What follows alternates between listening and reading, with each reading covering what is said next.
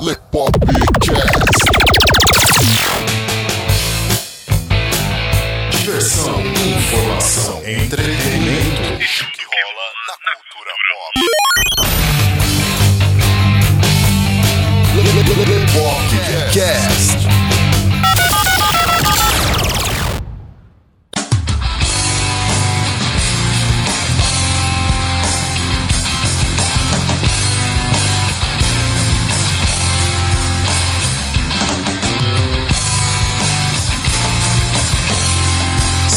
Bem-vindos a mais um Lepopcast, galera. Aqui quem está falando com vocês é o Léo Favareto. E o Carlos Barbagalo. Sossegado aí, Carlão? Na tranquilidade, medida possível, né? Galera acompanhando esse Lepopcast hoje, vocês já estão vendo aí a arte de capa, vocês já estão vendo quem é o nosso entrevistado de hoje e pra gente aqui é uma alegria enorme trazer esse assunto. Eu particularmente acho muito interessante. O Carlo tinha certas dúvidas de começo, né, a respeito Sim. do assunto. Até ver os vídeos do nosso entrevistado. Não deixa ideia, né? é impressionante, né, cara? Porra! Galera, hoje nós vamos falar sobre hipnose. É. E nós trouxemos aqui um hipnólogo, claro. Caralho, né? Ah, a gente trouxe aqui um padeiro, né? Falar de hipnose, a gente trouxe aqui um padeiro e tal. Bom, nós trouxemos aqui um hipnólogo que já apareceu na TV várias vezes, tem diversos cursos, palestras, tanto hipnose de palco quanto hipnose clínica, né? Se eu não me engano, ele já vai me corrigir se eu estiver errado. Senhoras e senhores, ouvintes desse Lepopcast, hoje nós trazemos até vocês Guilherme Alves. E aí, pessoal? Beleza? Beleza, seja bem-vindo aqui ao Lepopcast. Valeu, valeu, obrigadão pelo convite. Obrigado por ter a oportunidade também de, de explicar um pouquinho mais sobre, sobre essa técnica para os seus ouvintes A aí. gente aqui tá na ansiedade já pra falar desse assunto. É- É um assunto que eu gosto bastante, eu acho muito interessante. Já queria desde já te agradecer por aceitar o nosso convite, falar um pouquinho do seu trabalho, da sua experiência. Meu, muito obrigado. Valeu, valeu. Então, galera, vocês vão acompanhar esse bate-papo aqui depois da vinheta.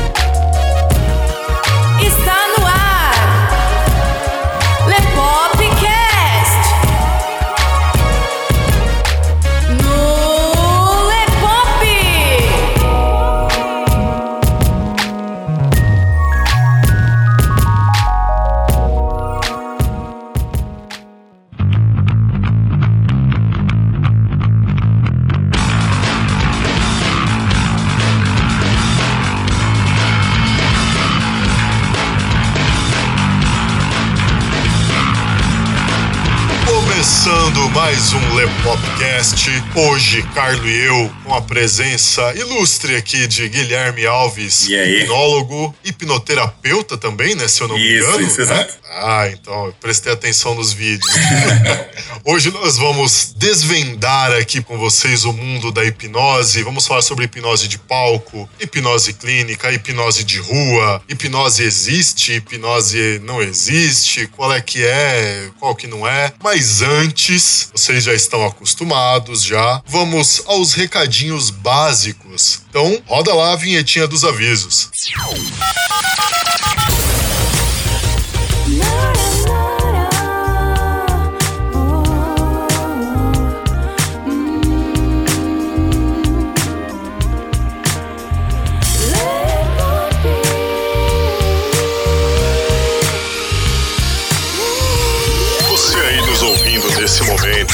sinta-se à vontade. Este é o Lepopcast, podcast semanal do site Lepop. Vai ao ar todas as terças-feiras às 19 horas. Aqui é o lugar certo para quem gosta de conteúdo e bom humor, uma pitada de acidez, trazendo para você o melhor da cultura pop e variedades. O Lepopcast integra a galera do Esquadrão Podcasts e, dentre os diversos agregadores onde você nos encontra, nós recomendamos o Ouvindo Podcast. Links na descrição. Gosta do nosso conteúdo? Então avalie a gente tanto no iTunes como no seu agregador favorito e ajude a fazer com que mais gente conheça a gente. E não se esqueça de fazer o download dos nossos episódios para você poder ouvir onde, quando e quantas vezes quiser. Então, bora lá, vamos pro episódio de hoje. Avisos dados, é hora, galera, da gente entrar no assunto. E a gente já começa esse quadro aqui com uma pergunta polêmica. Vamos lá. Tô aqui hoje pra responder tudo. Bom, vamos lá. Pergunta bastante polêmica, galera. Guilherme, a gente gostaria da sua opinião enquanto profissional da área, ok? Recentemente foi ao ar aí um documentário sobre o assassinato do presidente americano John Kennedy. No documentário nos é apresentado um tal de Lee Harvey Oswald, que lá foi dito ser o autor do assassinato do presidente Kennedy. E nesse mesmo documentário é levantado a hipótese do Oswald estar sob efeito de hipnose para ter efetuado o disparo. Pergunta: como hipnólogo, qual a sua opinião? Essa, essa é polêmica. Então. Para, para, para, para, para, para, para. Só no final do programa. Só no final do podcast, galera.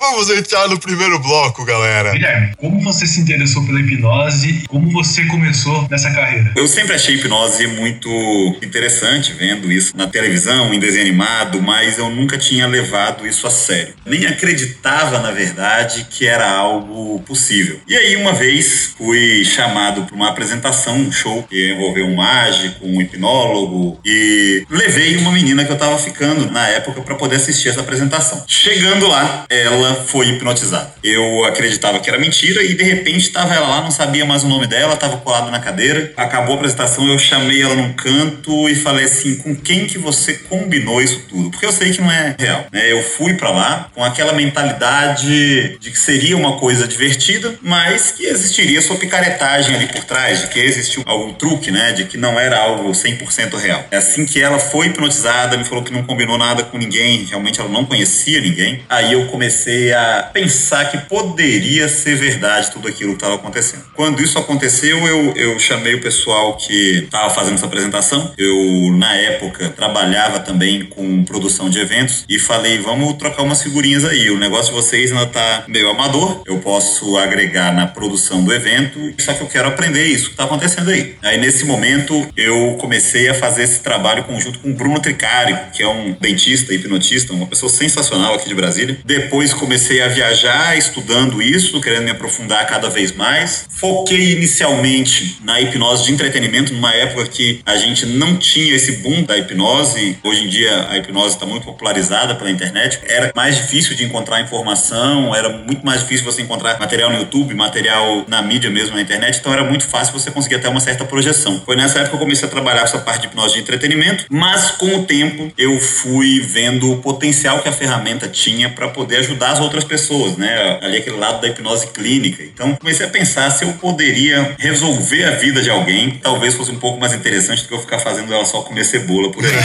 aí foi o momento no qual eu passei para hipnose clínica também e comecei a ministrar cursos, né? Então faz hoje mais ou menos uns cinco anos que eu ministro cursos de hipnose pelo Brasil. Caramba, cinco anos já.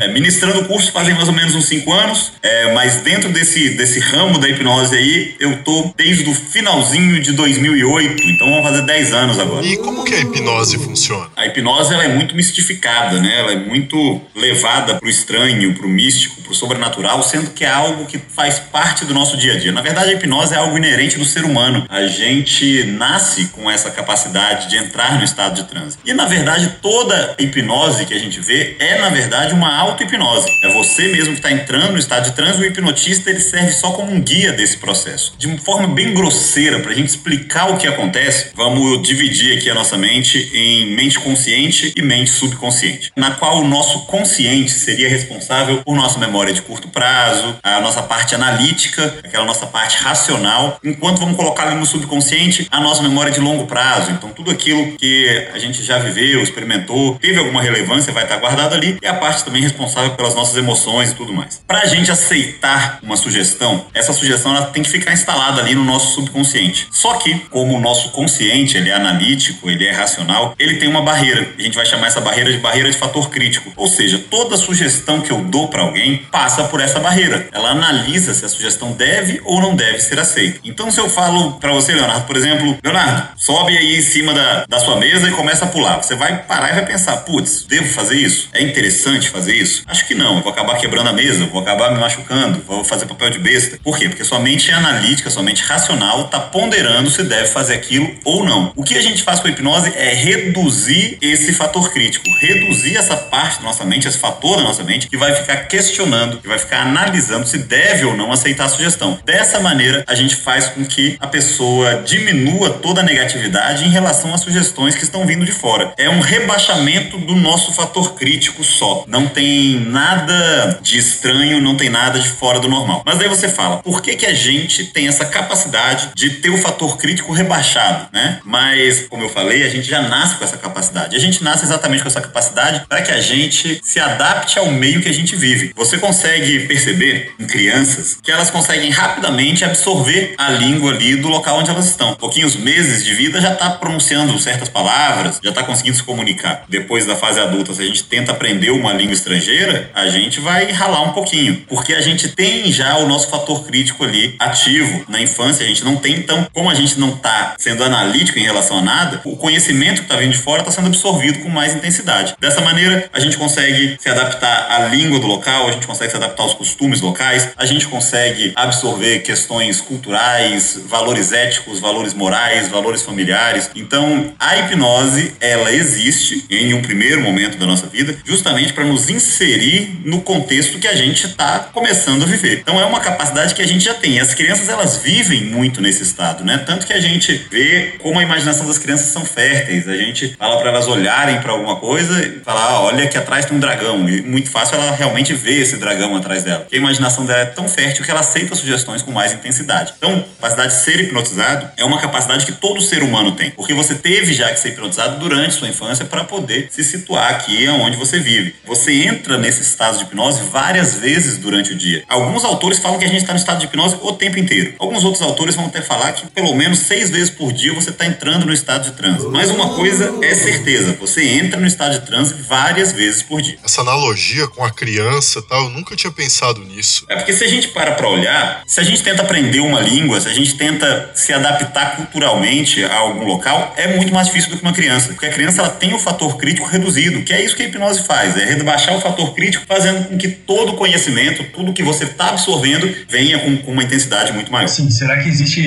pessoas que são mais propensas a, a serem hipnotizadas? Tem muita pergunta, né? De realmente, eu consigo ser hipnotizado? Dá para eu ser hipnotizado? Eu vi pessoas que são muito mais suscetíveis do que eu. O que, que vai acontecer? Realmente, se a gente está fazendo um show de palco e nesse show de palco a gente faz uma indução rápida ali, vamos colocar que a gente tem uma plateia de 100 pessoas, a gente provavelmente vai ter 30 pessoas sendo hipnotizadas. Dessas 30 pessoas sendo hipnotizadas, a gente vai ter umas 5 que vão responder muito bem às sugestões. Isso quer dizer que as 95 pessoas que estão ali sobrando não respondem bem à sugestão ou não conseguem ser hipnotizadas de maneira alguma, tá? Todo mundo responde da mesma maneira. O caso é, como eu expliquei, a capacidade de entrar em transe é uma coisa da pessoa. Toda hipnose é uma auto-hipnose. O que que acontece? Existem certas crenças, existem certos bloqueios que vêm do indivíduo que podem atrapalhar ele a aceitar algumas sugestões naquele momento, ou que podem atrapalhar ele a entrar no transe naquele momento. Vamos dar aqui um exemplo. Eu tenho aqui um grupo de cinco pessoas. Tento hipnotizar essas pessoas hoje, não consigo hipnotizar ninguém. Mas por quê? Uma estava preocupada com a filha que estava na escola, outro está preocupado com as contas que tem que pagar, o outro não está acreditando de maneira alguma naquele processo, acha que aquilo é uma besteira. Então, tem certos bloqueios, pensamento está em outro lugar, a parte analítica está falando mais alto, o que impede ela de entrar no estado de transe naquele momento. Mas isso não impede que amanhã, num dia mais tranquilo, todas elas entrem no estado de transe. Da mesma maneira também, vamos colocar aqui um outro exemplo. Eu tenho num show de palco, como eu falei, de 100 pessoas, 30 sendo hipnotizadas. Se eu levo isso para o ambiente clínico, eu tenho 100% das pessoas sendo hipnotizadas no ambiente clínico. Por quê? Porque dentro da clínica a pessoa está querendo passar por aquilo. Dentro da clínica, se a pessoa for procurar uma hipnose clínica, ela está querendo a resolução para um problema. Ela pagou por aquilo, ela está querendo aquilo. Agora, para o entretenimento, entra muitas vezes questões ali de ah, devo fazer isso, não devo, será que vou passar por alguma situação vexatória? Será que vai ser interessante para mim? Tem uma questão de julgamento social muito grande, tem uma questão muitas vezes de preservação muito grande, com medo de fazer alguma coisa lá que possa ser vexatória. Então, no palco, na hipnose de entretenimento, a gente não consegue o mesmo resultado com todas as pessoas. Dentro da clínica já é bem diferente. A gente consegue uma entrega muito maior é, que parte desde o fato da pessoa ter pago por aquilo, né? Então ter, ter aquela vontade, saber que não pode desperdiçar aquilo, então ela não tá lá para poder bater de frente, bem como muitas vezes ela ter na mente dela que aquela é a chance final da resolução do problema dela. Então ela realmente está ali com uma expectativa muito alta, com uma entrega muito grande para o processo. Se a pessoa se entregar para o processo, ela vai ser hipnotizada e vai ter ótimos resultados. Mas a gente tem que ter essa entrega. A gente tem que ver a hipnose não como uma invasão de mente, mas como uma cooperação. Se a pessoa quer aquilo, se a pessoa se entrega para aquele processo, se ela tá com a cabeça ok para passar por aquilo naquele momento, vai ser sensacional. Bom, Guilherme, você ministra cursos a respeito, tanto para hipnose clínica quanto para a hipnose de palco. Qual das duas chama mais atenção? Então, é, como eu falei, a gente tem nas nossas mãos uma ferramenta que consegue realmente mudar a vida, né? Uma ferramenta que consegue acabar, por exemplo, com um vício, com um hábito negativo, com uma depressão, consegue acabar com um medo, um trauma, uma fobia, uma gagueira em poucos segundos. É, a gente tem uma ferramenta extremamente forte no sentido de mudança de vida. Então a gente não pode deixar de lado a relevância da hipnose clínica e colocar a hipnose de entretenimento acima dela. Mas eu vejo a hipnose de entretenimento como algo essencial. A gente não teria a hipnose clínica divulgada da maneira que é se não fosse pela hipnose de entretenimento. Ninguém vai se interessar em estar assistindo um programa de televisão no qual tem uma pessoa com uma fobia sendo tratada. Agora, as pessoas vão se interessar muito em ver um programa de televisão onde o artista que ela gosta está lá acreditando que está em outro lugar, ou vendo uma celebridade, ou ficando sem voz, ou colado na cadeira. Isso é o que prende a atenção do público. Isso é o que faz o público se interessar pela ferramenta. Isso é o que faz com que o público perceba o verdadeiro potencial da hipnose para ajudar em casos clínicos, em tratamentos. Eu vejo a parte clínica mais importante. Só que eu vejo a hipnose de entretenimento como um portal para que as pessoas cheguem até a hipnose clínica. Então eu dou a mesma importância. Os shows de hipnose de entretenimento são sensacionais, são muito engraçados, é, é muito divertido. O maior problema que a gente tem é que tem certas pessoas que fogem um pouquinho ali do ético, do respeitável e dão algumas sugestões que acabam fazendo com que as pessoas que estejam participando de um show passem por situações que não sejam tão interessantes, sejam um pouco vexatórias. Mas eu, eu dou a mesma importância para os dois, mas realmente eu sou mais fã da hipnose clínica pela mudança que ela pode causar nas pessoas. Falar nessa questão de televisão e tal, como eu falei na abertura aqui, você já fez diversas participações em programa de TV, mostrando o seu trabalho. A gente gostaria de saber, assim, da sua primeira experiência na TV apresentando o seu trabalho. Como é que foi isso, né? Você mesmo, quando foi ver um, um show de hipnose, né? Você achou que tinha um pouco de charlatanismo nisso e tal. Como é que foi para você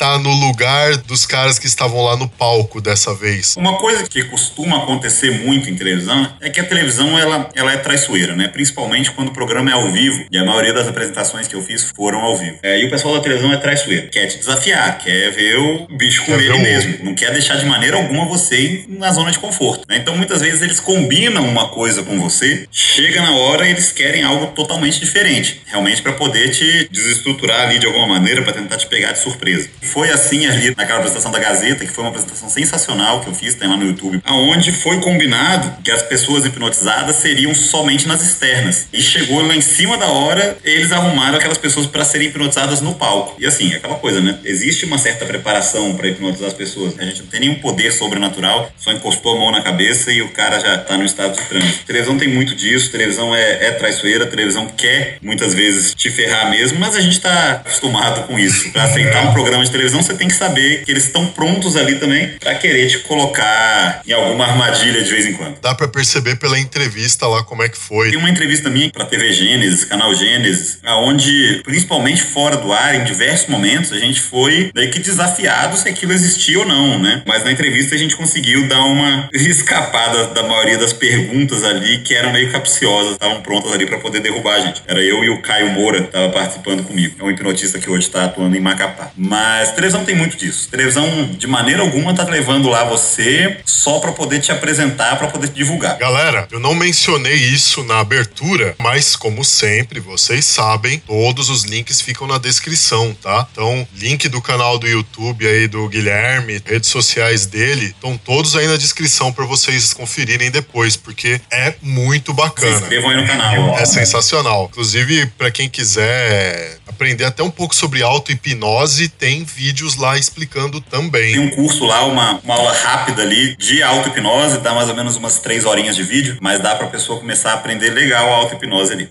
Você já foi convidada a ministrar palestra em outros países? Então, tem a a UK Hypnosis Convention, que é hoje uma das maiores convenções de hipnose no mundo, né? E ela acontece no Reino Unido. No ano passado, agora em novembro, eu estava lá e estou voltando agora em novembro também como palestrante. Aqui em Belo Horizonte, agora em fevereiro, estava tendo a Convenção Brasileira de Hipnose, que aí sim se tornou o maior evento de hipnose que a gente já teve no mundo. Eram 25 palestrantes internacionais, mais 20 palestrantes nacionais. Era uma galera de peso mesmo. Os grandes nomes da hipnose estavam aqui no Brasil. Eu era um dos palestrantes lá também. Então, assim, embora eu tenha palestrado lá em Londres, realmente acho que o evento de maior impacto que eu estive foi esse que aconteceu aqui no Brasil, porque a, a gente tem no Brasil hoje, num momento de boom da hipnose, num momento no qual a hipnose está despontando de uma forma bem intensa, vários nomes internacionais, vários olhos mesmo da hipnose voltados aqui para o Brasil, o que fez com que esse evento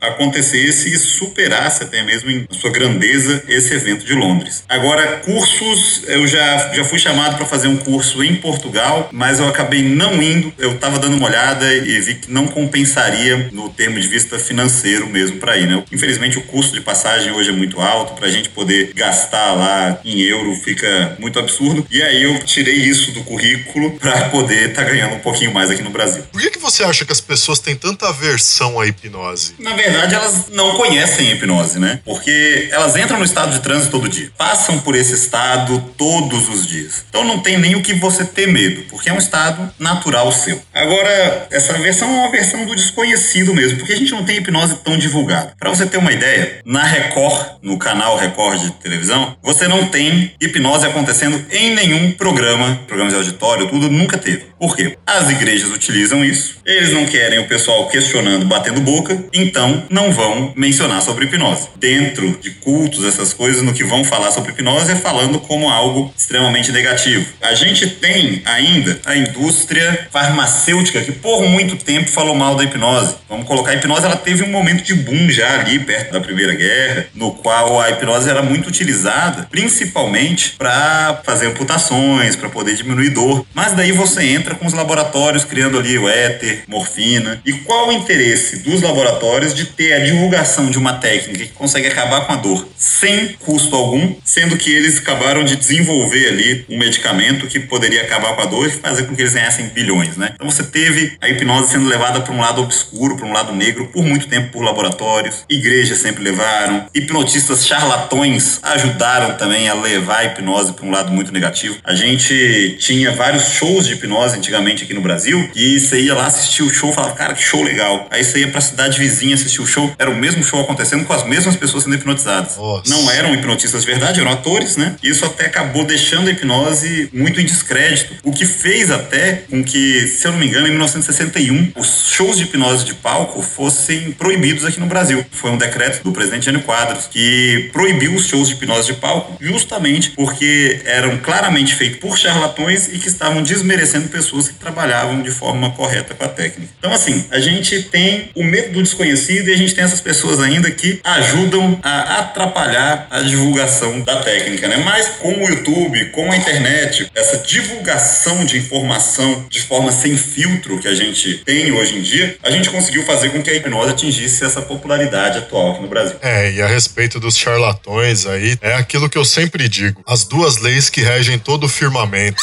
é incrível, é incrível. A primeira lei diz o seguinte: não importa aonde você estiver, haverá sempre um filho da puta. E a segunda diz: alguém tem que se fuder. Leonardo Favareto, capítulo 1, versículo 3. Sempre, sempre tem Cara, alguém é querendo tirar incrível, velho. É incrível, mano. Os caras não perdem a oportunidade de ferrar com o trampo dos outros. É incrível. Não sei se é aquele, aquele Fábio Puentes. Sim, sim, o Fábio Puentes. Esse cara também é hipnólogo é. Não, né? ele é, o cara é muito bom. O cara é muito bom, assim, ele é sensacional, mas ele é bem old school, né? Ele não chegou a se misturar muito com essa nova geração da hipnose que apareceu aí nos últimos três anos. Que é uma geração do YouTube, que é uma geração que realmente tá na mídia. Você realmente não vê o nome dele tão em voga hoje em dia. Ele é mais na dele, mais fechadão mesmo, mas é um cara muito bom. É o cara a quem a gente deve a popularização da hipnose no Brasil no seu início, né? Quem ficava indo no Gugu, quem ficava indo lá no, no Silvio Santos, lá, era ele que ficava falando sobre hipnose, numa época que ninguém falava sobre isso. Sim, eu lembro dele. É um cara muito bom, mas é um cara que não se misturou com essa galera muito nova. Então, assim, ele acabou perdendo muito essa oportunidade por ser aquela coisa mais velha guarda mesmo.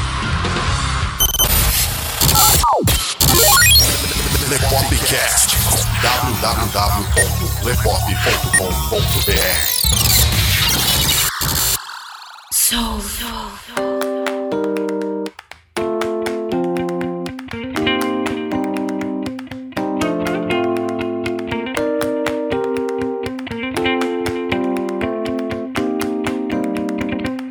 Segundo bloco, galera. Esse Lepopcast de hoje tá bem interessante, né? A coisa tá fluindo bacana aqui, né não, Carlão? Porra. Novamente, canal e redes sociais aí do Guilherme Alves estão na descrição para vocês entrarem em contato, verem os vídeos, ter acesso ao material dele, ver agenda de palestras, de eventos. É bem bacana. Dê uma conferida lá no canal dele, se inscrevam, tá? Porque é muito bom. Aproveitando agora já esse início de segundo bloco, vamos deixar as perguntas ainda mais interessantes aqui. É, Guilherme, as pessoas têm a imagem do hipnólogo associada com alguém que carrega sempre um pêndulo consigo, aquela coisa mais caricata, né? Tipo, entre aspas, assustadora, né? De quem só tá esperando uma brecha ali pra poder usar uma pessoa com algum fim escuso. Como profissional da área, o que, que você tem a dizer a respeito disso? A gente tem essa representação do hipnólogo com um pêndulo e com um reloginho, não por ser algo até caricato, mas porque era algo realmente que era muito utilizado antigamente. Uma das maneiras de você colocar uma pessoa no estado de transe é pela monotonia, pela fixação do olhar. Então, o pêndulo, um relógio ou a chama de uma vela acesa eram artifícios muito utilizados em um passado não tão distante. É, mas a gente tem uma modernização da hipnose muito grande e cada vez menos esses artifícios são utilizados, mas acabaram virando símbolos, né? Acabaram virando certas alegorias ali que remetem direto à figura do hipnotista. O que acaba sendo bom porque você passa a ter objetos, você passa a ter sinais, símbolos que remetem a você, que remetem à sua área de atuação. Não vejo isso até de uma forma negativa, mas um problema que isso pode gerar é, por exemplo, já teve uma cliente que eu fui atender dentro da clínica, utilizei todas as ferramentas que eu tinha, tudo que eu poderia ter utilizado e ela não entrava em transe de jeito nenhum. Virei pra ela e falei: olha, tá acontecendo alguma coisa, acho que você não tá no seu melhor dia, não tá prestando atenção, tá muito ansiosa, porque você não tá entrando no estado de transe. Ela virou pra mim e falou assim: não, você que não tá fazendo certo, porque eu tô aqui há uma hora e até agora você não utilizou o reloginho. Assim, ela criou uma crença limitante nela de que ela só entraria no estado de transe se tivesse aquele reloginho balançando, né? Então, o que a gente tem mais de problema é que muitas vezes essa imagem gera certas limitações nas pessoas que a gente vai hipnotizar, porque elas acreditam que a única maneira de entrar no estado de transe seria daquela maneira. Mas tirando isso, não vejo nada de tão negativo. Além disso, a hipnose ela precisou por muito tempo ganhar seu público ali pelo medo, né? As pessoas não acreditavam muito no que acontecia, aquela expectativa que tinha que ser gerada. Muitas vezes era aquela figura do ser misterioso. Mas foi a maneira na época que foi foi utilizada para popularização, para poder mostrar a hipnose como as coisas funcionavam há 40 anos atrás, 50 anos atrás, mas pelo menos a gente teve a divulgação acontecendo da melhor forma possível. Uma pergunta, Guilherme. Eu tô usando o termo hipnólogo e você tá usando o termo hipnotista. Tem alguma distinção? Se a gente fosse pegar pela construção da palavra mesmo, né? O correto seria hipnotista, né? Que seria uma pessoa que pratica hipnose. Hipnólogo seria uma pessoa que estuda, né? Se a gente fosse pegar realmente pela construção. Acontece que no Brasil o termo hipnólogo ele foi mais divulgado. Normalmente a gente fala hipnólogo mesmo porque a gente está lidando com o povo, está lidando com a massa e é a forma que isso foi apresentado para eles num primeiro momento. Não existe certo ou errado, tanto hipnólogo quanto hipnotista, no fim das contas, tudo a mesma coisa. Ah, beleza. Bom, Guilherme, você já formou diversos hipnólogos aí pelo Brasil. Comenta um pouco pra gente aí é, dessa experiência. Quanto tempo tem de duração o seu curso? Como a pessoa pode iniciar sua carreira? Tem algum órgão que regulamenta essa profissão? Vamos lá. Eu ministro esses cursos de hipnose já há quase cinco anos. Para você aprender hipnose hoje num curso presencial, é um curso que não leva mais do que dois dias, tá? Então, com dois dias de aula, você consegue sair hipnotizando, consegue sair sabendo como é hipnotizar. Então, dois dias de aula, para mim, é o suficiente. O meu curso, por exemplo, ele tem 22 horas de aula. São 11 horas por dia, então é meio que uma imersão. A gente faz a pessoa ir até seu limite quase diário ali aprendendo, o que é interessante que a gente faz com que ela fique já tão imersa no processo que todas conseguem acabar experimentando o estado de transe. Para uma pessoa hoje iniciar uma carreira como hipnoterapeuta, o que, que essa pessoa precisa? Ela precisa só saber hipnose, ela precisa só saber fazer os tratamentos com hipnose, porque não existe nenhum órgão regulamentador da hipnose hoje aqui no Brasil. A hipnose é meio que um território livre ainda. Tem certas regulamentações dentro de conselhos específicos, ou seja, se você é um psicólogo, o conselho de psicologia vai ter algumas regulamentações acerca da hipnose.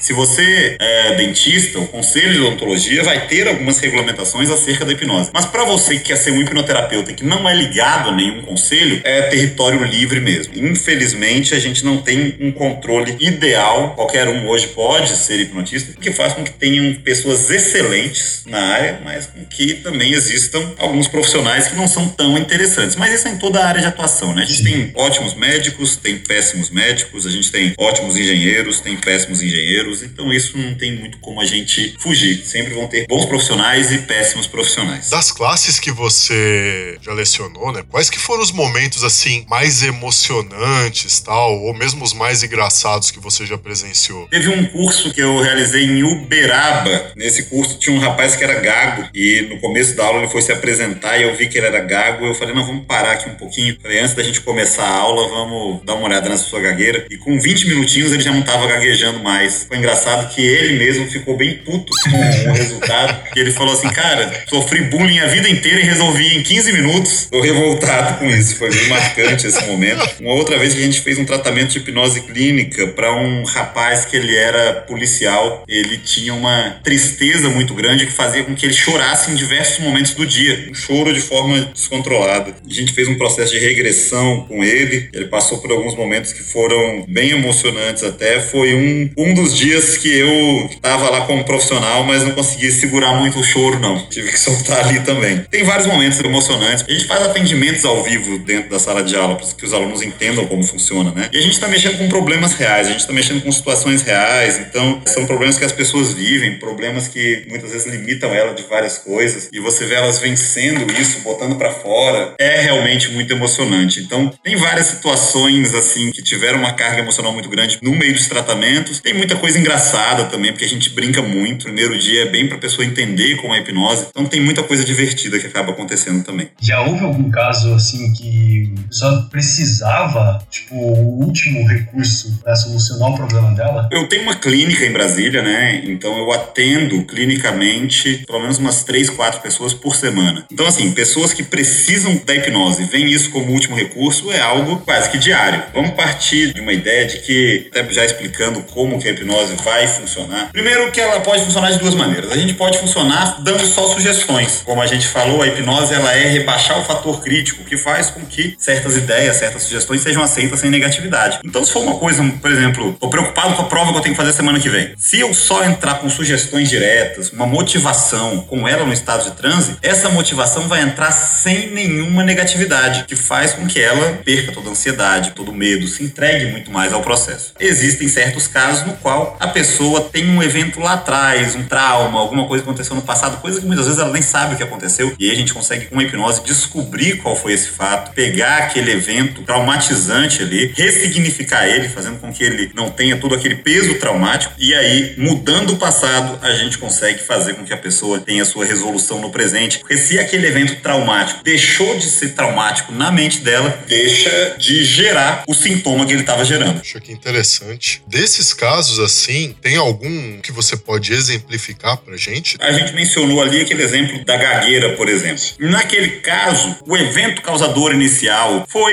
os pais do menino brigando com ele quando ele tinha por volta dos três anos. Pedindo pra ele engolir o choro, pedindo pra ele calar a boca. Foi o que começou, o que gerou tudo aquilo. Mas a gente tem que parar pra pensar que nem sempre o que gerou o trauma é o que sustenta o problema. O que aconteceu? Ao longo da vida dele, ele já gaguejando, ele sofreu bullying, riram da cara dele enquanto ele ia apresentar trabalho. A menininha que ele era apaixonado dispensou ele porque ele gaguejava. Então, vários eventos traumáticos acabam acontecendo na vida da pessoa, reforçando aquele problema inicial que aconteceu lá quando ele tinha três anos. Então, a gente vai passando por cada um desses casos, vai trabalhando cada caso de forma individual, fazendo com que a mente da pessoa entenda que aquilo não foi tão traumático ou gerando uma realidade alternativa no qual aquilo não teria acontecido e conseguindo colocar na mente da pessoa uma opção secundária de situação para poder buscar. Fazendo isso, a gente realmente resolve o problema. E como eu te falei, por exemplo, um caso de gagueira, a pessoa deixa de ser gaga com 15 minutos. Vamos colocar aqui casos que muitas vezes as pessoas não sabem do problema. As pessoas me procuram muito aqui em Brasília, principalmente por casos de anorgasmia, né, que são as pessoas que não conseguem ter orgasmo. É o meu foco de atuação. Eu por muito tempo fiz shows de hipnose de entretenimento dentro de casas de swing, fazendo as pessoas terem orgasmo oh. e tal, que acabou abrindo brecha para que eu começasse a atender clinicamente nessa questão do orgasmo. Várias mulheres que vêm me procurar aqui para poder começar a ter um orgasmo, mulheres já com 40 anos que nunca tiveram um orgasmo na vida, vêm para cá procurando isso, acreditando que possa ser algum trauma relacionado à primeira vez e tal, e acabam descobrindo que sofreram um abuso na infância lá com 3 anos de idade e que a mente delas, para proteger elas, acaba bloqueando essa informação, acaba fazendo com que elas nem lembrem que isso aconteceu. Nossa mente tem muito isso, quando ela acha que a gente não está preparado para poder segurar uma situação, ela pode muito bem colocar aquela situação para debaixo do tapete. Você nem lembra que aquilo aconteceu. Por exemplo, com ela nunca descobriria isso normalmente. Com a hipnose, ela descobriu esse abuso, a gente tratou esse abuso, fez com que a mente dela já não gerasse nenhuma reação adversa relacionada ao sexo e tudo, resolveu o problema dela e da mesma maneira a gente pegou aquela situação chata que estava ali debaixo do tapete mesmo, vamos falar dessa maneira, incomodando ela, impedindo ela de ter prazer. A gente resolve tudo de uma vez só, coisas que ela nunca teria acesso de forma consciente, porque a mente consciente dela bloqueou tudo, jogou lá no fundo do subconsciente.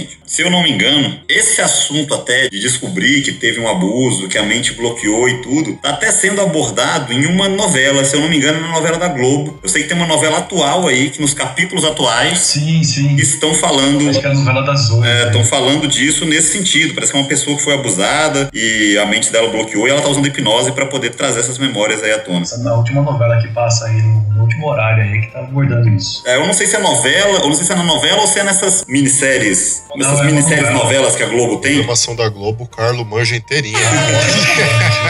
Acompanha assim.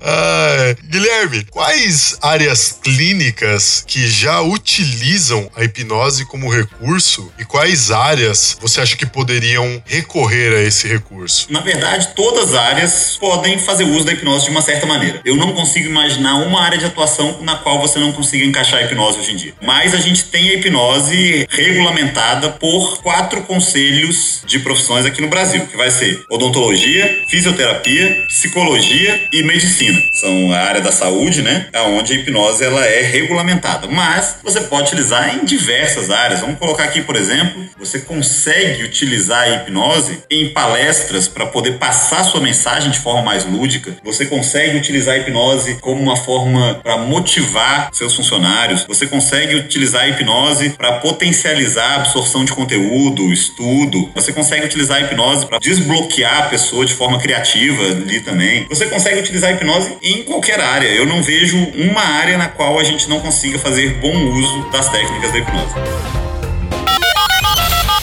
www.lepop.com.br Lepopcast.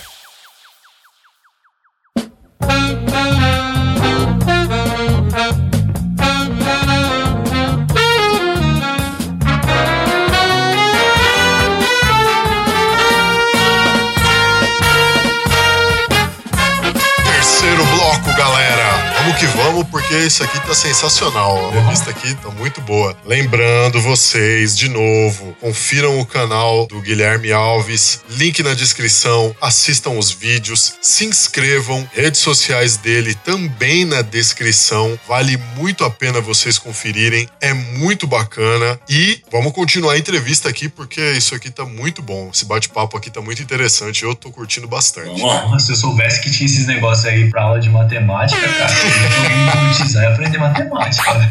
Fazer reprovar a quinta série, velho. Né, mano? Já pensou? Porra, velho. Ia ser uma mão na roda esse negócio. Guilherme, você também faz apresentações, como que é conhecido como hipnose de rua. Como que funciona isso? E quais que são as diferenças dessa técnica para hipnose de palco e para hipnose clínica? É, a hipnose clínica, a gente está recebendo uma pessoa dentro da nossa clínica para poder resolver um problema. De maneira alguma, a gente vai passar ali para o lado do entretenimento. É uma hipnose na qual você tem mais tempo para dedicar ao cliente. Muitas vezes são sessões de uma hora, uma hora e meia, duas horas. Então você tem esse tempo inteiro para poder se dedicar à pessoa que você está hipnotizando, tentar buscar o máximo de informações, explicar para ele da melhor maneira o que, que é o estado de transe. A hipnose de palco ela vai ter sugestões similares à da hipnose de rua. A diferença é, na hipnose de palco, a pessoa pagou para ir ali assistir aquilo, a pessoa tá indo realmente para assistir um show, então ela já tá esperando que aquilo aconteça. Na hipnose de rua, você tá parando a pessoa no meio do caminho que ela faz diariamente, no meio de um percurso que ela esteja fazendo, para poder colocá-la no estado de transe. A hipnose de rua, então, ela se torna muito mais difícil, porque você não tem essa expectativa já sendo gerada, você não tem uma preparação para que a pessoa entre naquele estado, e você muitas vezes não tem o ambiente adequado para que aquilo aconteça. Você vai ter carro buzinando, você vai ter o vento soprando, você vai ter gente passando, você vai ter barulho, você vai ter muitos fatores adversos que podem acabar complicando, atrapalhando a sua apresentação. Você tem pessoas que não estão interessadas em fazer aquilo, então você vai perguntar, ah, posso fazer isso com você? A pessoa vai falar não, sendo que num show de hipnose, você já está ali, quem você chegar para poder hipnotizar, para poder mostrar a técnica, a pessoa já está aberta, já está entregue aquilo, né? Então, no fim das contas, vamos diferenciar a hipnose de entretenimento e a hipnose clínica, né? Dentro da hipnose de entretenimento, a gente tem esse caminho pela rua, a chamada street hipnose, que está se popularizando muito no Brasil. Você tem, menos em cada capital aí, você tem pessoas, grupos de hipnose de rua, em praças, em locais conhecidos da região, hipnotizando uma certa regularidade. E a hipnose clínica, como eu falei, é uma coisa muito mais fácil no sentido de colocar a pessoa no estado de transe, mas você tem que ter um feeling muito maior, né? Porque você está realmente trabalhando ali com medos, fobias, subconsciente da pessoa ali no seu mais obscuro, né? Lá fundo. Então você não está só brincando, você está cuidando da vida dela. Mas para você realmente colocar uma pessoa no estado de transe, o mais difícil é a hipnose de rua, porque você está parando a pessoa no meio do caminho dela, né? A pessoa muitas vezes está indo pro trabalho e você parou ela ali para poder fazer uma brincadeira de entretenimento com ela. Como geralmente esse é o perfil do público que vai nas suas apresentações? A maioria das minhas apresentações hoje em dia elas são apresentações corporativas, então são apresentações dentro de empresas. Sou contratado pela empresa para poder mostrar a técnica para um grupo grande ali de pessoas. Dentro desse grupo grande já tem pessoas que estão querendo participar, tem pessoas que não estão querendo, tem pessoas que acreditam, pessoas que não acreditam, pessoas que querem bater de frente. Então, no meio corporativo você tem isso de forma muito misturada. Você não consegue ter um, um público muito certo. Agora, quando você vai para um show de hipnose mesmo, teatro, a pessoa pagando, indo lá, você tem pessoas que estão dispostas sim a participar, que se estão duvidando, estão ali pagando para ver, mas que não estão querendo ser aqueles chatos que vão ficar incomodando o tempo inteiro, não. Eu vejo nos shows de hipnose mesmo, pagos tal, as pessoas elas estão bem interessadas no processo. Se não acreditam, elas estão querendo ver como é que funciona para que elas passem a acreditar, mas elas estão abertas a acreditar. Como eu falei muitas vezes no corporativo a gente não tem essa mesma sorte. A gente tem um outro fator que atrapalha muito, que é o, muitas vezes o gestor que não quer ser hipnotizado para não se mostrar, entre aspas, fraco né, na frente dos seus funcionários. Os funcionários que também não querem passar por situações vexatórias na frente do gestor. É um ambiente mais difícil. Nos shows mesmo, você tem o pessoal bem aberto, bem participativo, bem interessado, não tem ninguém muito querendo bater de frente, não. Essa daqui é uma pergunta que,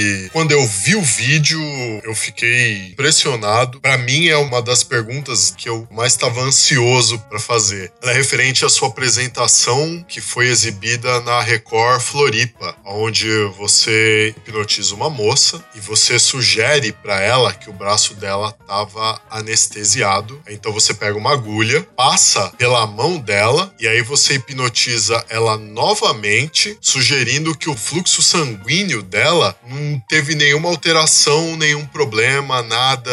E aí quando você retira a agulha da mão dela, não sai nem uma gota de sangue. Cara, aquilo para mim foi absurdo de ver. Como que isso acontece? Como que é possível uma pessoa chegar a ter esse controle mental por vontade própria? Como eu falei, toda hipnose é uma auto-hipnose. Então, se eu fiz aquilo com ela, ela conseguiria fazer aquilo com ela tranquilamente também, sozinha por conta própria. É só uma questão de prática e é muita pouca prática, para falar a verdade. A gente mencionou aqueles videozinhos de auto-hipnose que tem lá no canal. Você fazendo a prática de auto-hipnose Vamos colocar ali duas semanas, três semanas, você tá naquele nível de controle. Então é algo muito fácil. Na verdade, a gente nasceu com essa capacidade, a gente nasceu podendo fazer isso, só que a gente acaba esquecendo. Com o tempo a gente vai esquecendo essa capacidade que a gente tem, a gente vai esquecendo como controlar nosso corpo dessa maneira. O que acontece ali é que, primeiro, eu dou a sugestão para que nada incomode, para que ela não sinta dor. A dor, é, você precisa que os receptores da dor mandem esse sinal para o seu cérebro para que você identifique que você está sentindo dor. O que a gente faz ali é só cortar esse caminho. Dessa maneira, a gente consegue impedir que a pessoa sinta dor dentro do estado de trânsito. Inclusive, no estado de trânsito, fazer com que uma pessoa passe por um processo de amputação, por exemplo, sem sentir dor nenhuma. A gente consegue fazer um parto sem dor nenhuma. Então, a gente consegue ter um controle total da dor de alguém dentro da hipnose. E a gente tem que pensar o seguinte também: a hipnose ela não vai gerar nada novo, não vai gerar nenhuma experiência nova. Vamos colocar aqui, por exemplo, se você nunca bebeu e eu te dou uma sugestão para que você fique bêbado, você teria duas opções: ou não aceitar a sugestão, ou imitar pessoas que você já viu bêbado. Mas você não se sentiria bêbado como é de verdade. Se uma pessoa já bebeu e eu dou a sugestão para ela ficar bêbada, ela vai sentir internamente exatamente o que acontece quando ela bebe, porque a mente dela vai estar tá reproduzindo aquela sensação. A mente das pessoas normais não tem a referência de como é parar o fluxo sanguíneo, mas o seu corpo home. A sua mente, ela sabe como fazer isso. Então, quando eu dou uma sugestão dessa, o que vai acontecer? O batimento cardíaco vai diminuir, a pessoa vai se acalmar, tudo isso para que você diminua ali o fluxo sanguíneo mesmo. Porque se o batimento cardíaco não está tão elevado, você não tem o sangue fluindo da mesma maneira. Então, quando eu dou essa sugestão, o corpo dela, a mente dela vai pegar aquilo e interpretar da forma que melhor acredita que possa acontecer para impedir que aquele sangue saia ali naquele momento. Normalmente o que acontece é a pessoa acaba se acalmando, batimento cardíaco reduzindo e que faz com que o fluxo sanguíneo fique bem baixo ao ponto de não sair, de não sangrar mesmo. Sensacional. Né, Sensacional. Galera, exclusivamente esse vídeo tá listado aí na descrição. Assistam porque é espetacular. Bom, então, Guilherme, é o seguinte: é possível através da hipnose você fazer a regressão para vidas passadas, para uma vida intrauterina. Você também comentou em um dos seus vídeos sobre o caso de uma pessoa com aracnofobia. Fala um pouco aí pra gente. Vamos lá. Com a hipnose eu consigo sim fazer regressão, tá? Vamos lá falar de regressão de vidas passadas. Eu consigo fazer uma regressão até o útero materno e te falar que o que está acontecendo ali é verdade. Antes disso, aí eu já não posso dar tanta certeza. E mas aí as pessoas até costumam me falar: "Você acredita em vidas passadas?" Eu costumo falar que eu não, não tenho nem opinião sobre isso, porque para mim quem vai me dar essa informação é o meu cliente. Se o cliente cai numa vida passada, eu vou trabalhar aquela vida passada como se fosse o dia de ontem. Se ele não tá falando de vida passada, eu não vou nem abordar isso. Porque é o seguinte, a gente tem várias discussões aí acerca do que seria essa vida passada. Realmente tem aquela ideia, é uma ideia mais ali reencarnacionista, né, do espiritismo, é, de que você morreu e tá aqui numa outra vida, mas é a mesma alma e tal, aquela história toda. A gente tem também um caminho que diz que existe um consciente coletivo, né, aquela ideia de Jung, que você tem todas as informações do mundo meio que numa nuvem aí no ar e você tá com o Wi-Fi aberto captando essas informações aí. A gente tem uma ideia que fala que a vida passada, na verdade, acaba sendo uma metáfora que a pessoa cria para poder se isentar do problema, né? Então, o subconsciente da pessoa, uma forma de não fazer ela passar por aquilo novamente, de isentar ela daquilo, acaba criando essa situação, acaba criando uma história para poder representar aquele momento traumático na vida dela. Então, assim, no fim das contas, eu vou tratar uma vida passada como se fosse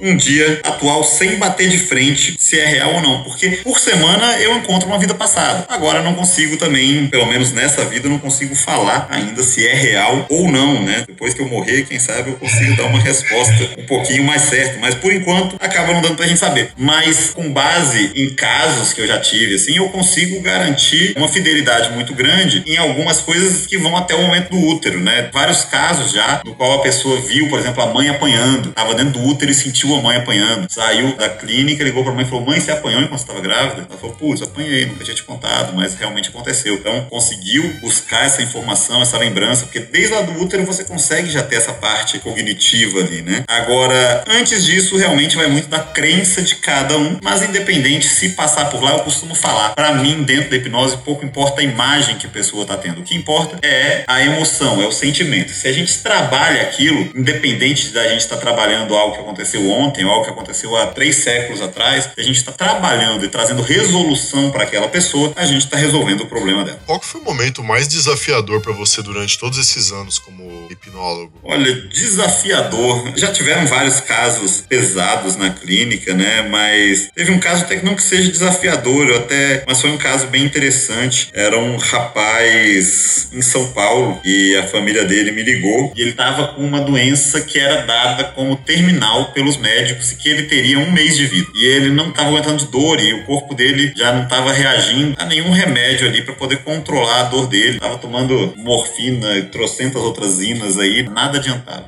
Fui para lá para tentar fazer essa dor dele diminuir. Em uma sessão eu consegui fazer a dor dele embora e ensinei ele como controlar essa dor. E aí eu trouxe a dor dele de volta e deixei ele controlando e ele ficou muito feliz porque ele percebeu que ele conseguia vencer aquela dor que estava há tanto tempo ali atrapalhando ele, fazendo mal para ele, né? Então assim, deu pouquinho tempo, deve ter dado uns 15 dias, os pais dele me ligaram falando que ele havia falecido, mas estavam agradecendo porque falaram que nesses últimos 15 dias eles nunca viram um filho tão feliz, né? Que o filho estava sorrindo, sentindo que estava pela primeira vez vencendo aquela doença, vencendo aquele problema que deixava ele ali tão debilitado. E aí a gente acaba até parando para ver, né? A hipnose ela não é nenhuma panaceia. A hipnose está longe de resolver todas as coisas, né? A gente consegue resolver muito bem problemas psicossomáticos, a gente consegue resolver problemas que vão ser gerados ali por uma somatização de problemas que você possa ter por questões psicológicas. Mas existem certos problemas orgânicos que a gente realmente não tem muito o que fazer, como era o caso desse menino. Eu costumo falar, até mesmo onde a hipnose não consegue ajudar, ela consegue trazer conforto. Né? Esse rapaz não estava aguentando de dor, conseguiu falecer, conseguiu ir embora sem sentir dor nenhuma. É até o que eu costumo falar para alunos meus. Você, como pai, quanto que você não pagaria para ver seu filho passar os últimos dias de vida dele sem sentir dor, estando tranquilo? Não tem preço que pague por isso, né? Então a gente vê dentro dessa ferramenta, dentro dessa técnica, algo que é de imenso valor. Não estou falando valor financeiro, né? Não estou falando questão do preço. É realmente as sessões de hipnose, algumas delas, dependendo do que vai ser, são preços realmente muito elevados, mas o valor que a gente entrega é algo muito grande. Resolver a vida de uma pessoa, é tirar uma angústia, é impedir que alguém continue tendo uma depressão, por exemplo, a gente consegue excelentes resultados e o valor do que a gente entrega é, é gigantesco. Sensacional.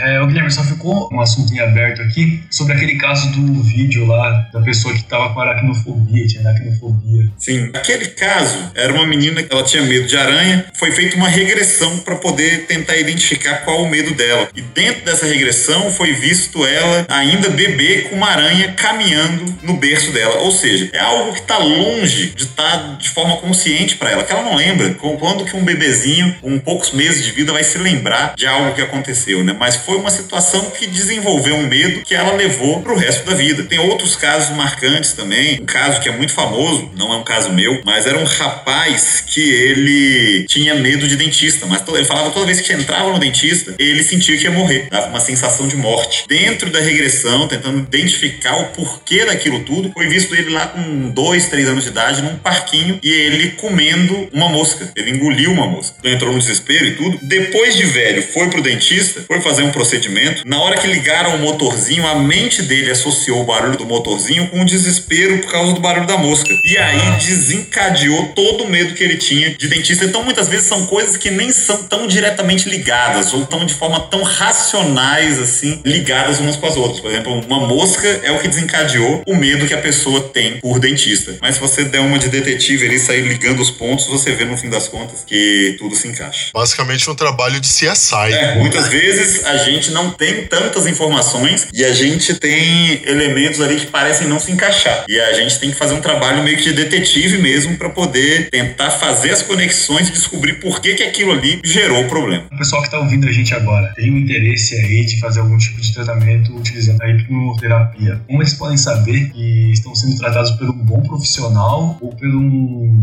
charlatão? Vamos lá, a gente, infelizmente, como eu falei, no Brasil, não tem nenhum conselho para regulamentar regulamentar essa profissão. Fica realmente muito difícil a gente saber se a pessoa é um bom profissional ou não. Mas eu costumo falar que hipnoterapia é algo que a gente não vende por outdoor, a gente não vende por panfleto. A gente vende por indicação e por resultado. Nunca fiz nenhuma divulgação com panfleto nem nada de hipnoterapia e atendo sempre que os clientes eles acabam vindo por indicações. Uma pessoa sabe que eu resolvi uma coisa, indicou para outra, acaba vindo dessa maneira. Então, a melhor maneira, o que eu mais recomendo é que você tente indicação de alguma pessoa que já fez um trabalho e foi proveitoso, ou se você não conhece ninguém. Vamos fazer o seguinte: os meus contatos estão aí embaixo, fica aí também o meu número do WhatsApp, que é o 61983448444. Quem quiser entrar em contato lá, pode entrar em contato comigo. E se você quiser atendimento de hipnoterapia em qualquer lugar do Brasil, você me fala aí aonde você reside, que eu consigo te indicar profissionais ali para o Brasil todo. Como eu fico viajando, dando cursos, eu acabo conhecendo hipnotistas de todo o Brasil. Com certeza, se eu não conhecer alguém na sua cidade, eu vou conhecer alguém numa cidade bem próxima para poder indicar. Aí, É, galera. Essa atenção aí, né? É, então, galera, o Guilherme tá se colocando à disposição aí pra auxiliar vocês. Quem quiser procurar algum tratamento nessa área, vocês já têm daqui um ponto de partida. Só repetindo aí pro pessoal, isso vai estar na descrição, mas o telefone é o 619-8344-8444. Só me procurar que eu tento auxiliar da melhor maneira possível aí. Isso aí, galera. E agora é o momento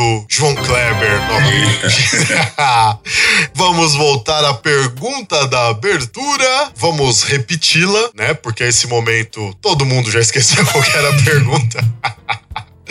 É, vamos lá. Guilherme, recentemente aí nós tivemos um documentário que foi exibido aí, se eu não me engano, pelo History Channel, onde eles traziam a informação de que um tal de Lee Harvey Oswald foi o autor, segundo o documentário, foi o autor do disparo que matou o até então presidente norte-americano John Kennedy. No documentário é levantada a hipótese do tal Lee Harvey Oswald estar sob o efeito de hipnose para ter efetuado aquele disparo. Como hipnólogo, como hipnotista, qual que é a sua opinião a respeito disso? Vamos lá, pergunta de um milhão de reais. É. O que acontece? A gente tem dentro da hipnose umas diretrizes aí do que é certo, do que é errado, do que pode acontecer e do que não pode acontecer. É dito que ninguém hipnotizado faz nada que não queira. Então, se eu pego você, Leonardo, com você no meio de um bar, por exemplo, e te hipnotizo falando que você vai tirar a roupa no meio do bar e ficar peladão lá na frente de todo mundo, provavelmente você vai sair do estado de transe e vai ter uma vontade gigantesca de tirar a roupa. Vai falar, nossa, que calor, que vontade, mas você não vai tirar. Porque você sabe o que é certo, você sabe o que é errado, você sabe o que é bom para você, você sabe o que vai ser prejudicial a você. Então você tem ali ainda seus valores morais, éticos, tudo isso intacto. Você lembra no comecinho que a gente falou que as crianças elas estão nesse estado para poder serem programadas, para poder serem montadas? É nesse momento que entram essas questões éticas, questões morais, certos valores que já vão estar instalados no subconsciente. Então não adianta nada a gente fazer uma sugestão, ultrapassar o consciente, ir pro subconsciente, se lá no subconsciente eu já tenho coisas que vão bater de frente com aquilo que está sendo colocado. Então, se eu falo para você tirar a roupa, no máximo vai morrer de vontade de tirar a roupa, mas você não vai tirar a roupa. A literatura diz realmente que ninguém faz nada que não queira estando hipnotizado. Mas, como para toda regra, existe uma exceção. Existe a possibilidade dentro da hipnose da gente manipular a realidade da pessoa para poder atingir certos objetivos. Então, por exemplo, se nesse mesmo bar eu virasse para você, Leonardo, e falasse para você, você agora abrindo os olhos está no banheiro da sua casa, extremamente cansado, chegou da academia e precisa tomar um banho urgente. Estranho seria se você não tirasse a roupa. Ou seja, para as pessoas que estão ali à sua volta, você tá tirando a roupa. Para você, não. Você não tá fazendo nada. Você tá tirando, mas você não tá fazendo nada errado. Porque você não tá fazendo nada que vai de encontro a nenhum valor ético ou moral seu. Você tá tirando roupa para tomar banho. Isso é natural. Eu tô atingindo o meu objetivo de sugestão? Tô. Você tá fazendo algo que você não queria de maneira alguma. Então, assim, existe a possibilidade da gente fazer pessoas fazerem coisas que realmente elas não fariam normalmente. Como, por exemplo, vamos colocar o caso aí do Lee Harvey Oswald. Vamos falar que ele era uma pessoa super boa que não faria isso, que nunca mataria ninguém. Mas se eu hipnotizo ele e falo, você agora tá dentro de um jogo de videogame, isso aqui na sua mão é uma pistola de raio laser e quem tá andando naquele carro ali vai ser o chefe dos monstros. Normal ele atirar no carro, porque para ele aquilo não é errado, é uma fantasia, é algo virtual, não tem problema nenhum em estar tá fazendo aquilo. Agora, como que a gente vai provar que ele estava hipnotizado? Aí já é muito mais complicado. A pessoa que passou por uma situação dessa, existe até a chance de a gente suprimir memória. Eu posso dar uma sugestão para que ele não se lembre do que aconteceu, para que ele não se lembre de ter sido hipnotizado. Mas memórias suprimidas, elas não são apagadas e a gente não consegue apagar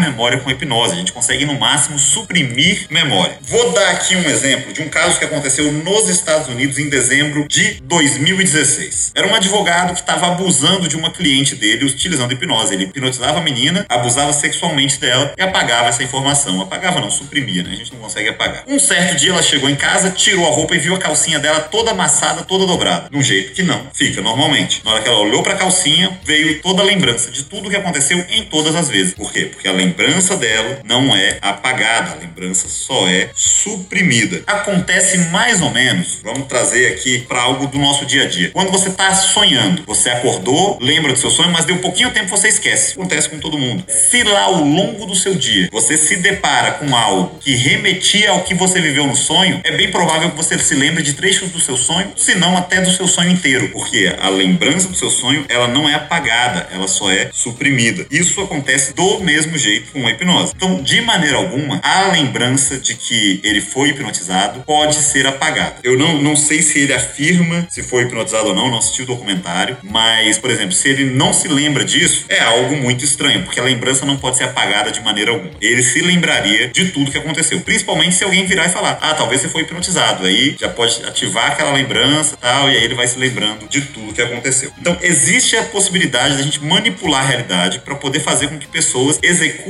atos que elas não fariam normalmente. Mas as pessoas vão se lembrar que fizeram isso em um certo momento, vão se lembrar do porquê fizeram isso. A gente não consegue apagar as lembranças das pessoas. Respondido?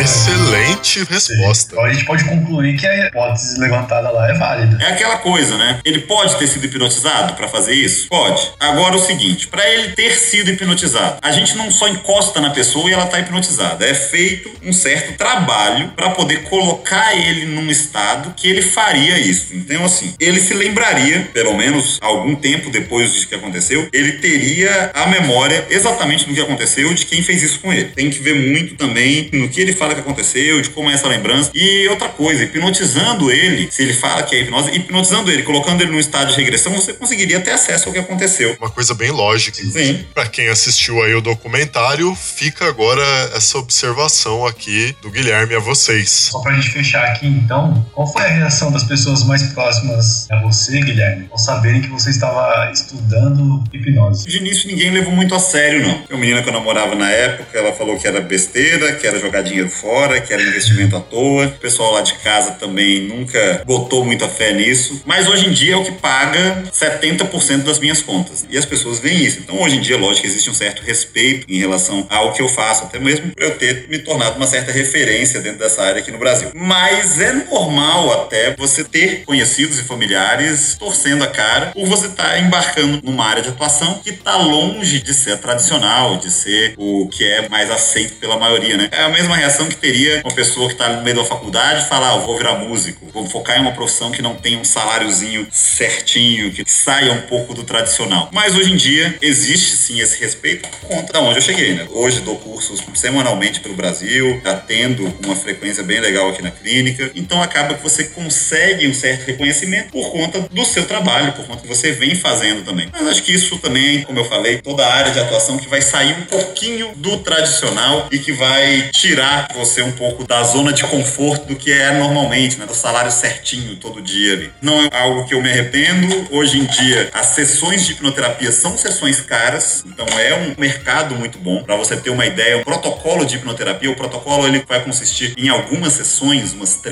quatro sessões, ele sai por volta de R$ 1.500. Então, assim, você cobrar R$ 1.500 por quatro horas de trabalho seu é realmente algo muito vantajoso. Tem gente que passa o um mês aí e tira os R$ 1.500. Com a hipnose, a gente tem resultados muito efetivos e muito visíveis. Você hipnotizar um gago e fazer ele parar de gaguejar, cara, no outro dia tá todo mundo falando sobre o seu trabalho. Porque vamos perceber que ele parou de gaguejar do nada. Tem indicações acontecendo de uma forma muito intensa, porque o seu trabalho tem uma resposta muito imediata e ele é muito visual. É um trabalho hoje bastante lucrativo no Brasil, é um mercado que está em expansão, tem espaço para todo mundo, porque a gente está mexendo com o problema das pessoas e todo mundo tem problema. Seja problema de concentração, seja trauma passado, seja vontade de emagrecer, seja vontade de parar de fumar, seja o que for, todo mundo tem um problema. Ninguém está 100% satisfeito com as coisas do jeito que elas estão. E sempre vai ser assim. Então sempre vai ter mercado de trabalho. Eu costumo falar, trabalhar como hipnoterapeuta e dono de motel, você sempre vai estar tá ganhando, porque são coisas que o pessoal sempre vai ter. Problema e querer transar, né? Então assim, são coisas que o mercado nunca vai acabar. É verdade. ah, é sensacional.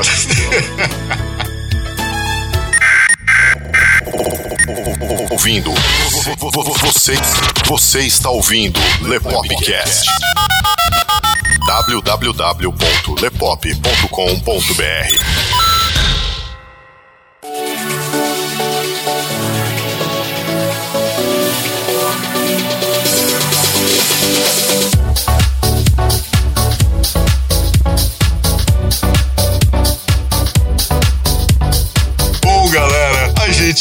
fica por aqui. Foi uma entrevista sensacional aqui com o Guilherme Alves, hipnoterapeuta, já esteve na televisão, é bem conhecido no meio, palestrante, instrutor, basicamente um apaixonado pelo assunto da hipnose, porque vocês puderam ver aí que ele entende bastante do assunto. A gente não trouxe nenhum charlatão aqui para lidar com vocês, galera. Inclusive, fica aqui o agradecimento também ao Roberto Pantoja por nos passar aqui o contato mais direto do Guilherme aí, pra gente conseguir essa entrevista. Você conheceu o Pantoja como, Guilherme? Conheço o Roberto já tem bastante tempo, aqui de Brasília mesmo, Brasília é um ovo, né? Todo mundo se conhece por aqui. E ele foi aluno meu. Depois de muito tempo, convidei ele para poder fazer o treinamento. Foi quando ele realmente viu como a hipnose funcionava, como que era real e como que dava para fazer muito mais coisa além do entretenimento. O Roberto é um cara sensacional, eu gosto bastante dele. Galera, o Pantoja participou aqui do nosso Lepopcast número 4 lá atrás, dando uma entrevista aqui pra gente sobre empreendedorismo. Ele tá voltando aqui agora com essa nossa série, falando sobre criptomoedas. Pantoja tá voltando aqui para dar uma entrevista também pra gente, né? Falando aí sobre investimentos em criptomoedas. Ele é um cara muito bacana.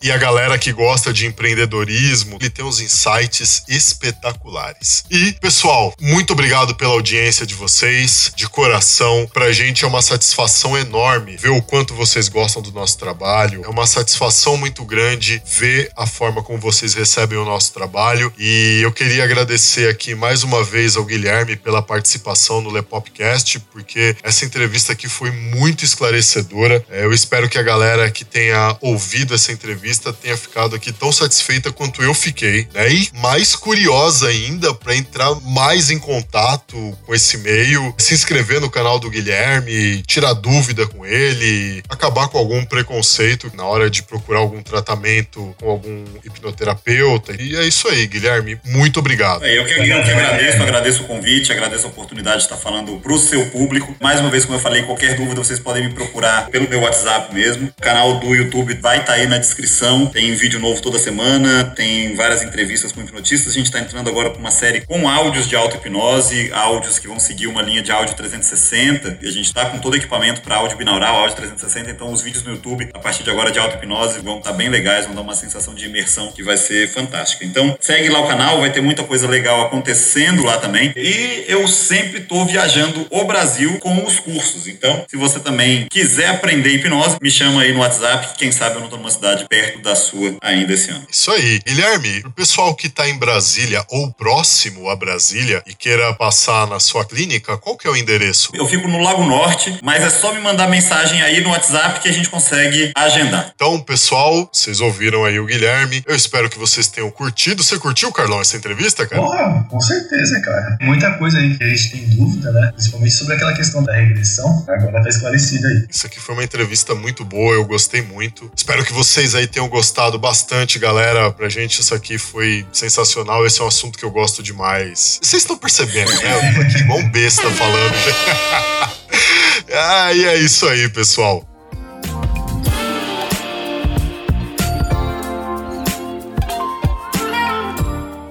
Muito obrigado de coração pela audiência de vocês. Muito obrigado pelos downloads, pelas views, pelos compartilhamentos, pelos comentários, por quem se inscreve no nosso canal no YouTube, por quem segue a gente no Facebook, no Twitter. Galera, não se esqueçam, façam o download desse podcast, mostre esse episódio para mais gente, traga mais gente para conhecer a gente. Não se esqueçam também de dar uma conferida no trabalho da galera do Esquadrão Podcasts, link tá aí na descrição. E também acessar o Ouvindo Podcasts, que é o agregador do nosso amigo Fábio Franzoni, que vocês já conhecem, já teve algumas vezes participando aqui com a gente, com a galera do podcast. Trabalho muito bacana que eles têm. Link também tá na descrição. E, infelizmente, a gente encerra esse Lepopcast por aqui, pessoal. Obrigadão mesmo, de coração a todos vocês. Isso daqui foi muito bom hoje, muito bom mesmo. A gente se vê na semana que vem, novamente, às 19 horas, tem mais Lepopcast pra vocês, beleza? Aqui quem falou com vocês foi o Léo Favareto. E o Carlos Barbagalo. E nós contamos com a participação mais do que especial aqui do Guilherme Alves. E um grande abraço para todo mundo, para todos vocês e até a próxima. Falou, pessoal. Valeu.